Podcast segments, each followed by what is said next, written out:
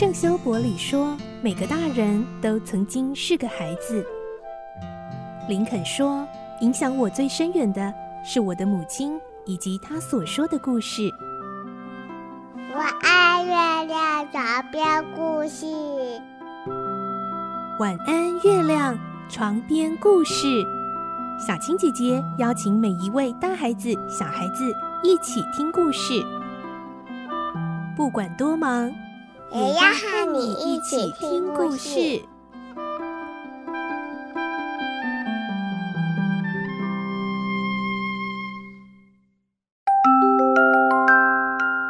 晚安，欢迎你和我们一起听故事。我是小青姐姐，我们继续来听罗平的大冒险这个故事。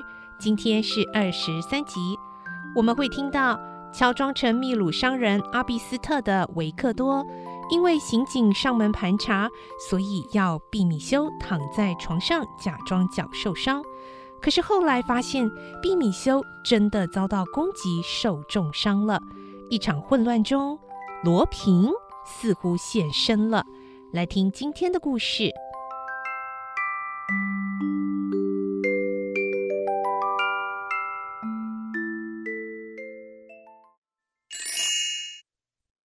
罗平的大冒险二十三集，罗平现身。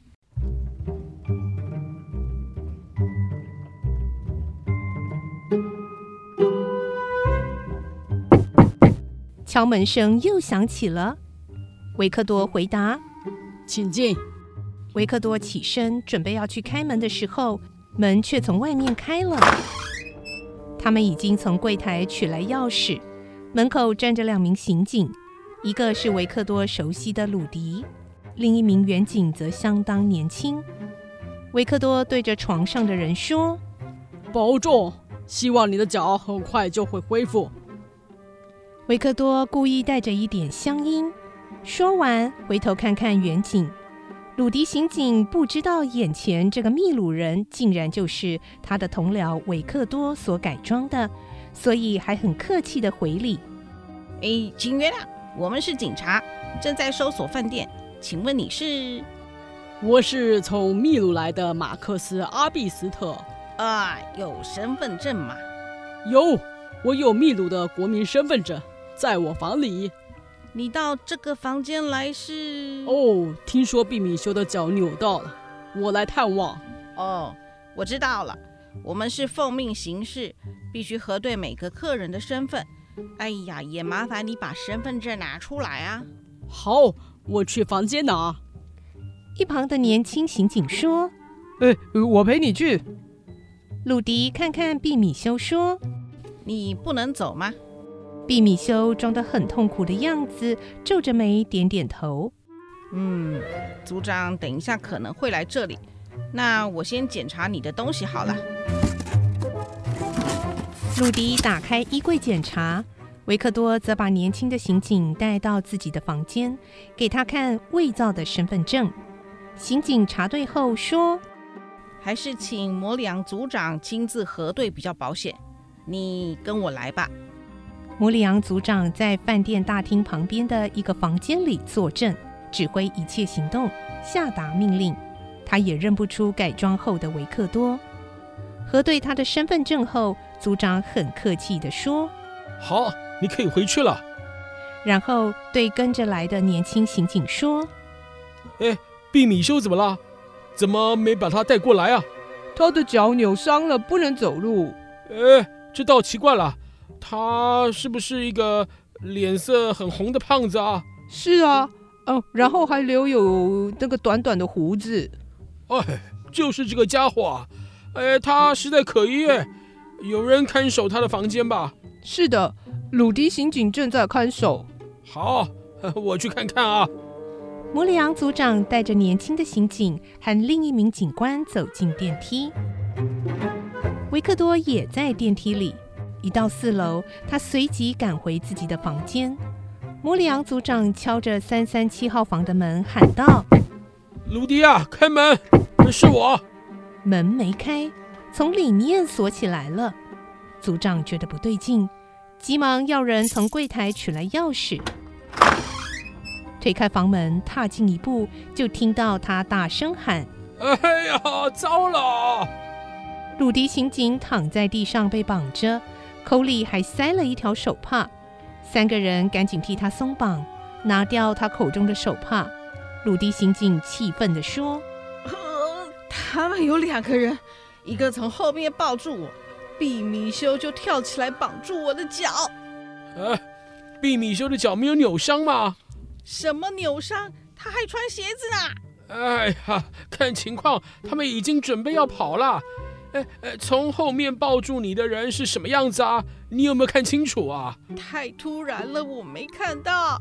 哇，那个家伙一定是藏在浴室里。年轻的刑警到浴室里检查，没有发现任何鞋子的痕迹、指纹或者是遗留的物品。哎，赶快紧急封锁整栋建筑物的所有门窗、出入口，任何人一概不许外出，要彻底进行搜查。组长气得脸都涨红了，他结结巴巴的继续吩咐着，然后快步的走向电梯。突然，他发现走廊角落的棕榈树后面有个人倒在那儿。鲁迪刑警冲过去，大声喊道：“那个就是英国人毕米修！”毕米修倒在血泊中，奄奄一息。组长问：“好像被人攻击了，死了吗？”“没死，但伤得很重，还有气息，肩膀被短剑击中，伤口相当深。”哎呀，一定是从后面偷袭你的那个家伙干的。嗯，一定是的。哎，但奇怪，他为什么要攻击自己的同党呢？天知道，他们可能没有时间从旅馆逃跑。哎呀，快快按警铃啊！警铃尖锐刺耳的声音响彻整个饭店，远景和服务生在走廊上走来走去，客人全挤到大厅。情形非常混乱。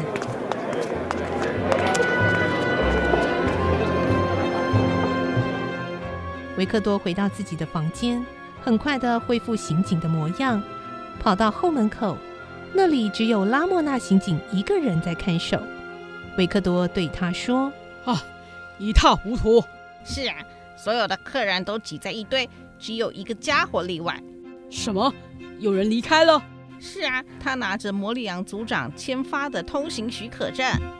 那有没有看到是个什么样的人？嗯，没看仔细，不过是个年轻的男人。糟了，又上当了！哈，怎么啦？那张许可证是我写的。你交给那个男人啊？不，我交给毕米修。毕米修却被杀伤，倒在饭店里。离开的那个人是？就是杀伤毕米修。抢走通行许可证的人会是谁呢？亚森·罗平。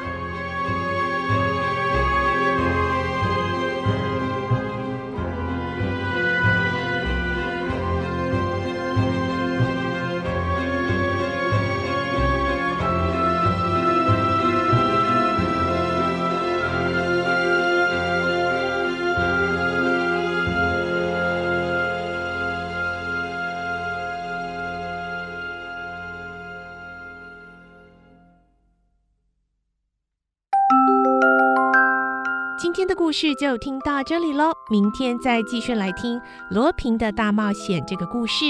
我是小青姐姐祝你有个好梦晚安拜拜。小朋友要睡觉了晚安。